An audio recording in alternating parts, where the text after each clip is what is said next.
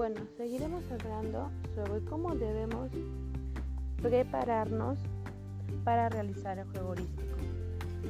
Primero tenemos que buscar un lugar lo más despejado posible para que los niños y niñas desarrollen el juego, donde primero explorarán y clasificarán los objetos.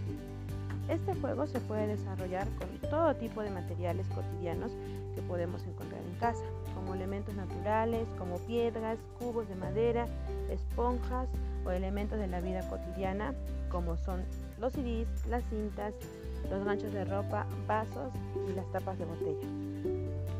A todo ello se suman diferentes recipientes, tanto cerrados por un lado como abiertos por otro, o con tapa, que sirven a los niños para llenar y vaciar y metan y puedan meter los objetos y los puedan sacar. Para que los niños jueguen libremente, deben ser ellos los que experimenten si son rigurosos, fríos, duros, blandos. Estos lo irán descubriendo y a la vez irán divirtiendo un montón el papel del adulto es de observador. Solo ellos intervendrán al, finalizar el juego para ayudar al niño a organizar y clasificar el material. Escogí unos juegos muy bonitos, según Montessori, que podemos aplicar. Hasta el primer año de vida, la cesta de los tesoros es una de las actividades que, por excelencia, que permite a los más chiquitines un juego libre que es caracterizado por la exploración de los sentidos.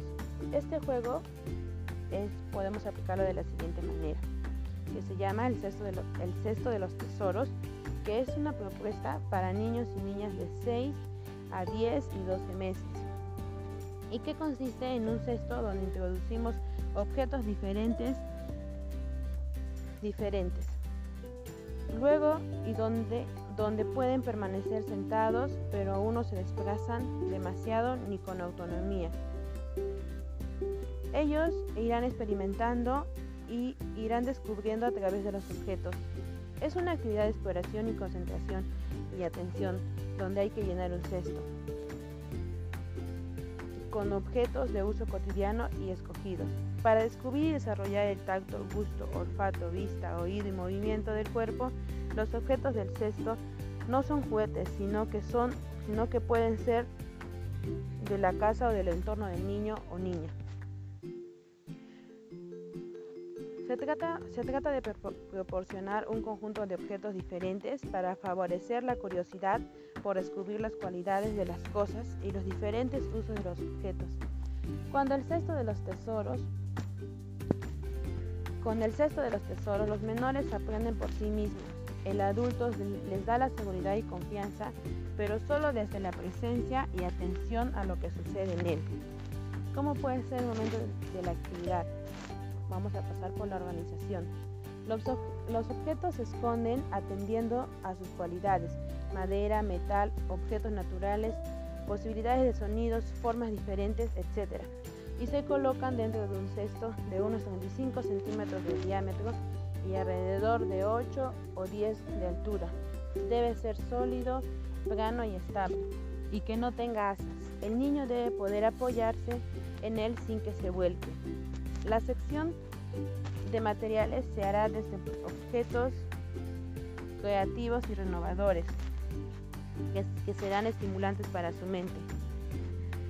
Serán en torno a 60 objetos, alrededor de 20-25 niños, se puede trabajar con 60 objetos. Conviene que, estén en un rincón estable de la sala y sobre una alfombra se sentarán alrededor del cesto o muy cerca de él para acceder de forma fácil y poder mantener el equilibrio. Hay que evitar interferencias y favorecer que manipulen y exploren y se concentren. Los objetos favorecen que entre ellos se establezcan los primeros contactos, comunicaciones e intereses por medio de esta propuesta de juego. Bien, eh, esta es la propuesta de juego que estamos proponiendo para poder realizar eh, el juego heurístico. Podemos encontrar variedades de, propuestas para poder aplicarlos en los niños, para que ellos puedan desarrollarse sus diferentes tipos de habilidades que pueden tener. Eso sería todo. Muchas gracias.